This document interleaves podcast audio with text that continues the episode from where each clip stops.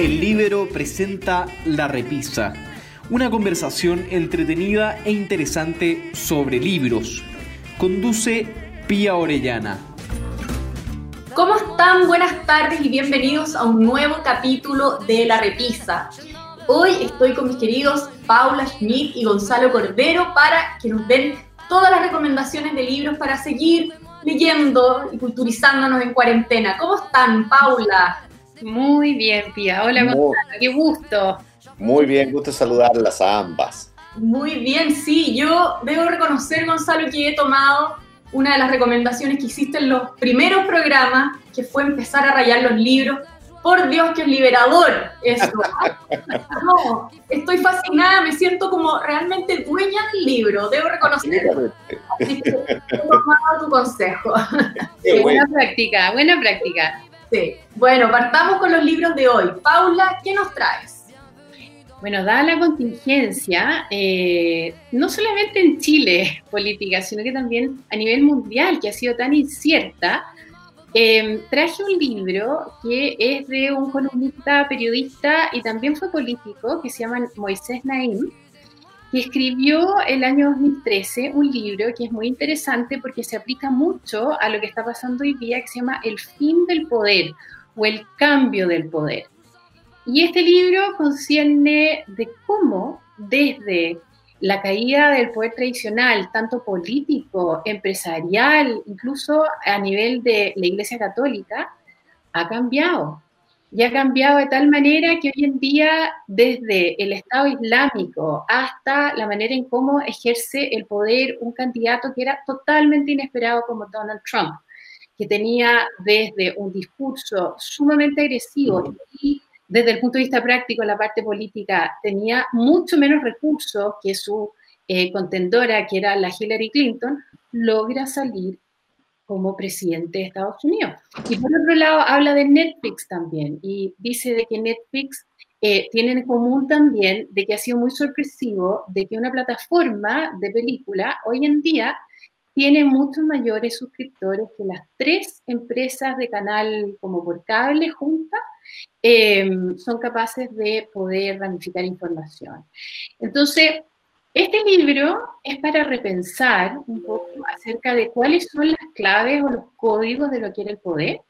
Eh, el poder hoy en día es algo que se tiene que administrar de manera horizontal y que por el hecho de que tenemos desde Internet hasta algunos cambios a nivel social, hace muy, muy impredecible mantener en el fondo lo que eran las estrategias para, para poder liderar con poder poder mantener el poder. Y lo que dice él, el poder es al final algo que no se puede hacer por coerción, sino que tiene que ser a través de lo que es convencer al otro, y eso requiere también ciertas habilidades. Entonces, este libro de Moisés Naim es para muchos de los lectores de la red que les interese la contingencia, que les permita tener ciertas claves para poder entender qué es el poder tradicional, cómo ha cambiado ahora en el siglo XXI, y en el fondo también obtener algunas quizás respuestas con respecto a lo que está pasando en el ámbito político, público y también desde el punto de vista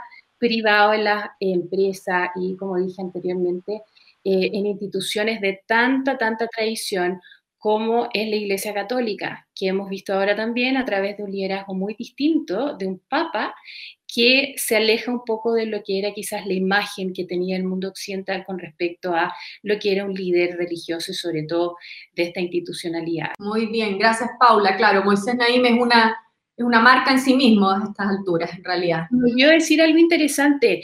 Eh, este libro, que se publicó en 2013, Mark Zuckerberg de Facebook fue el primer libro que él recomendó para una lista de lectura que tiene Facebook. Entonces, dentro de los libros recomendados por alguien como eh, Mark Zuckerberg, no deja tampoco de ser algo que uno tenga como de indiferencia, así que vale la pena. Totalmente. Muchas gracias, Paula. Gonzalo, vamos contigo. Mira, muchas gracias. Sin habernos puesto de acuerdo con Paula, yo también traje hoy día libros de no ficción. Y el primer libro que quiero recomendar es, es un libro muy conocido. Eh, creo que fue el libro que lanzó internacionalmente a, Javier Cercas a convertirlo en un, en un escritor globalmente conocido y celebrado, y se llama Anatomía de un Instante. ¿ah? Yo sé que muchos mucho lo tienen que haber leído, pero si eh, alguno de nuestros lectores, eh, lectores televidentes o eh, zumvidentes, ¿ah? Eh, no lo ha leído, yo se lo recomiendo vivamente. Se llama, se llama Anatomía de un Instante porque el libro trata, y es la foto de la portada, el libro trata de el momento en el cual se produce el intento de golpe de Estado del coronel Tejeros en España, eh, el año 77, si no me falla. entran los eh, militares al, Congreso de los Diputados y disparan, Tejero dispara al aire, eh, y en ese momento todo el mundo se tira al, piso, excepto tres personas. Adolfo Suárez, el, el, vicepresidente del gobierno, que era un ex general, y Amado Carrillo, que está sentado arriba en la tribuna que era el, líder del Partido Comunista Español. Y a partir del hecho de que esas tres personas no se hayan tirado al suelo y se hayan mantenido sentados, Cercas escribe un ensayo que es este libro sobre la transición española. Y es, y es realmente brillante, es brillante en el análisis y es brillante en la forma en que lo escribe, porque ese instante, que es la foto de ese momento, con todo el mundo en el suelo y con esas tres personas en su, en su lugar, eh, ese instante lo reinterpreta capítulo a capítulo. Y a uno le da la impresión que cuando ya lleva, no sé, la mitad del libro, dos tercios del libro, uno, uno dice, no hay nada más que se pueda decir de este instante. Y pasa al capítulo siguiente y Cercas te vuelve a sorprender porque vuelve a decir algo agudo, original, interesante sobre ese instante y la transición. Yo lo recomiendo vivamente, Anatomía de un Instante de Javier Cercas. buenísimo, Gonzalo, además tan buen escritor él. Yo le digo otra pero no, pero no, no ese. Así que lo tendré ahí en mi maletín.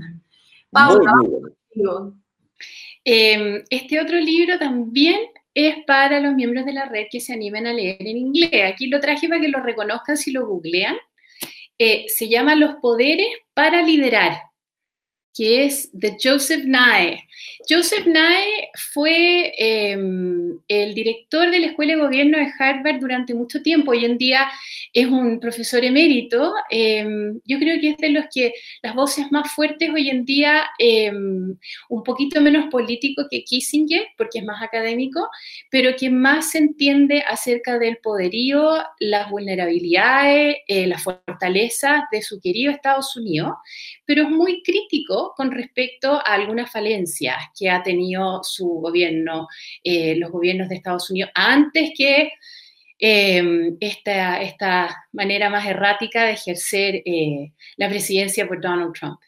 Es muy entretenido este libro, se publicó hace bastante tiempo atrás y sin embargo tiene una cantidad de elementos que permiten entender cuáles son las características de un buen líder. A mí me gusta porque además él es un muy buen líder, en el sentido de que siempre en los libros que ha publicado, que son muchos, siempre parte eh, dando las gracias a sus alumnos y también a la gente que lo rodea de su familia, con una pequeña leyenda diciendo de que él siempre extrae de las otras personas una lección. Y yo creo que esa es la primera como causa que debería tener un buen líder, es de saber escuchar, saber apreciar y que en el fondo él, independiente que haya sido un gran profesor, de sus alumnos también obtener lecciones. Y todos los que hacemos la docencia, yo creo que cuando uno pierde el interés con respecto a la retroalimentación que nutre por parte de los alumnos al profesor, bueno, ahí se transforma en otra dinámica dentro de la sala de clase. Em, una de las cosas que él cuenta em, para poder salir de una crisis y mira qué atingente con respecto a lo que nos está pasando ahora nosotros, em, antes del 18 de octubre, pero acelerado por eso, de que tenemos ahora pensando, bueno, ¿qué hacemos? ¿Cómo, cómo lo hacemos? Y la pandemia, etcétera. Él tiene algunas características que a mí me gusta que dice en este libro. ¿Cómo se sale de una crisis? Dice él. Cuando uno logra aprender de ella. Pero ¿cómo uno aprende de una crisis? Porque la está pasando en ese momento. Entonces dice él, cuando uno no evade las responsabilidades que hay, eh, en algunas de las voces que hemos visto a raíz de la contingencia en Chile, em, han habido algunos que dicen, bueno, tenemos que en el fondo mirarnos hacia adentro y ver cuáles son nuestras propias responsabilidades. O sea, hay gente que tiene espíritu de cuerpo y eso es muy bueno porque dice yo soy parte de la sociedad, ¿qué he hecho yo o qué podría hacer yo para poder enmendar el rumbo? Esa es una. Lo otro es reconocer los excesos, dicen. Los excesos que muchas veces cuando uno está en em, un pedestal de privilegio, también tiene ciertas responsabilidades porque a veces uno mete la pata y hace de que el problema sea aún mayor cuando uno no reconoce de que quizás se ha equivocado. Entonces, ver cuáles son los excesos no solamente propios, sino que también del entorno. Lo otro es em, discernir. Y dime que no es difícil para un líder discernir, o sea, tener el tiempo, sobre todo en el ámbito público, de que todo pasa tan rápido, tan rápido. Bueno, él da el ejemplo de un expresidente de Harvard que cuando lo, llaman a la entrevista, él dice, miren, yo tengo una sola petición y esa petición es de que a mí me dejen viajar a Washington una vez a la semana. Obviamente que era totalmente inviable, pero a lo que iba y el ejemplo que da este autor es de que ese presidente de Harvard quería dejar súper claro que él iba a asumir el liderazgo de una institución académica y necesitaba tiempo para pensar, para pensar cómo lo estaba haciendo, para pensar cómo era el entorno, los desafíos, o sea, discernir. Entonces Joseph Nye dice, es muy importante que un líder se dé el tiempo de pensar, de reflexionar y reconocer las cosas que podría haber hecho mejor, pero también nutrirse del entorno. Y por último, em, dice él, hay que saber identificar cuáles son quizá los orígenes de algunos problemas que se generan cuando uno ejerce liderazgo. Cuando uno tiene objetivos que quiere lograr, uno tiene que tener como lo que dicen los gringos, the big picture, o sea, en el fondo, para dónde va mi institución, cuáles son los objetivos, y cuando eso no se logra, o sea, hay piedras en el camino, porque hay cosas que uno no puede controlar, bueno, él dice, discerningamos, no sé, reflexionemos y veamos cuáles son los orígenes de eso para poder hacer ajustes.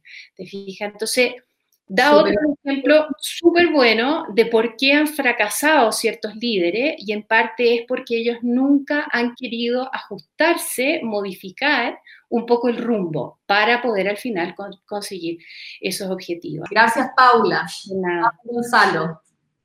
Mi segundo libro, de un chileno, eh, Guillermo Parvex. Guillermo Parvex eh, escribió un, publicó un libro que fue un gran éxito, eh, muy sorprendente, además muy sorpresivo, que es este libro Veterano de Tres Guerras, que todos lo hemos escuchado, nos lo han comentado, en fin. bueno, hoy día yo quiero recomendar otro libro de Guillermo Parvex que se llama 1978 el año que marchamos a la guerra. E, es un libro que relata la experiencia que vivió él en, ese periodo terrible en que estuvimos eh, tan, tan cerca de tener una guerra con, con Argentina. Eh, Guillermo Barbex es periodista, estaba en, en, la universidad, terminando la universidad hacia fin de la carrera, y eh, él había hecho el servicio militar como reservista, eh, como estudiante, perdón, y fue movilizado. Fue movilizado al ejército, le hicieron, por lo que cuenta aquí en el libro, le hicieron una, una preparación adicional, digamos, y, terminó eh, siendo un oficial de reserva, un subteniente de reserva. Y como oficial de reserva fue movilizado, llevado a la frontera, y él en este libro narra con yo diría, la lógica, la aproximación con la que un periodista eh, puede contar una historia, pero no cuenta una historia que él haya reporteado, sino que cuenta una historia que él vivió. y la vivió como militar. Eh, pero esa combinación, ¿ah? no, no, es un, no es un militar que cuenta la historia, tampoco es un periodista que cuenta la historia eh, que, vio, sino que esta combinación de ser un periodista que cuenta lo que vivió como militar es bien particular y, yo encontré que él la resuelve muy bien, ¿ah? la resuelve contando esto desde un ángulo muy original, muy, em, eh, me pareció sin chauvinismo, eh, y a pesar de que uno, yo en lo particular, he leído bastante de ese periodo, eh, es un periodo que siempre me ha, llamado la atención y me ha interesado, creo que de todo lo que he leído, este es el libro que más me ha sorprendido, sí, que, que más me ha gustado. Eh, así que yo lo recomiendo mucho, de 1978, el año que marchamos a la guerra. Oye, Gonzalo, solo como un poco ahondar, esa, esa originalidad de la que tú hablas, ¿en qué está? ¿En, en, en, en los aspectos novedosos que toca o eh, el punto de vista quizás más humano? No tengo idea. Mira, yo te diría que cuenta, primero, cuenta muy bien, a mí me llamó la atención eh, la forma en que describe cómo en ese momento eh, él que estaba en la frontera con Argentina, aquí, enfrente a la región metropolitana, del cajón del Maipo hacia la cordillera, en, el, en, los días críticos, en los días de la Navidad, digamos, el 23, 24, que fueron los días críticos, eh, eh, esperando el inicio del, del, conflicto, mirando cuando venían las tropas argentinas. Eh, bueno, cuando se produce la mediación papal y esto se, gracias a Dios, se resuelve, él es desmovilizado, por supuesto, vuelve a Santiago, pero no vuelve desde la frontera en Tierra del Fuego, no vuelve, no, baja dos horas. Y, él relata cómo eh, él, y la gente con la que estaba estaban viviendo una situación crítica de guerra y vuelven y llegan en un par de horas a una ciudad que está en absoluta normalidad, sin ninguna sin ninguna conciencia de lo que se acababa de pasar.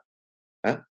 Eh, y por otro lado, otra cosa que me, me, llamó la atención también de cómo lo cuenta él, es que en, un momento, eh, cuando estaban ahí en, ese punto límite, en la cordillera, en ese punto límite de la frontera, eh, vieron un helicóptero, llegó un helicóptero, aterrizó y venía un, general, el general de ejército que estaba a cargo de todas las tropas en, esta zona del país.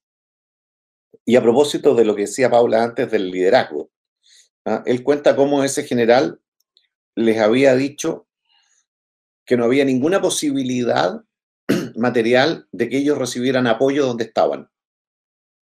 Que lo que tenían es lo que era y que no tenían otra alternativa y no tenían otra orden que defender su posición hasta morir. Eh, vale decir, no, no, eh, no es eh, esto de que te, te, den esperanza o te digan, vamos a hacer lo que podamos. Mira, no, la cruda verdad y la motivación, él lo cuenta como la motivación que a ellos les produjo eso, eso tan terrible que es que, que te digan la verdad y que la verdad es que esto es lo que es y no hay más. Eh, eh, bien increíble. Claro, es bien increíble, pero y por eso les decía antes, esto él no lo cuenta eh, como lo contaría probablemente un militar profesional. No, él lo cuenta eh, lo cuenta tomando una cierta distancia, una cierta posición de periodista. ¿Ah? Eh, esa combinación a mí me llamó mucho la atención. Y como esos episodios y ejemplos, tiene varios, digamos, y cosas eh, más, más emotivas, menos emotivas, buenas, malas, en fin. Es, una crónica periodística que yo considero que vale la pena leer. De todas maneras, qué entretenido y, duro a la, vez. Así es. llegamos así al final del programa. Muchas gracias nuevamente por haber estado y bueno, nos veremos en un par de semanas, pues. Chao. Así es. Ojalá estén muy bien. Chao. Nos vemos. Gracias.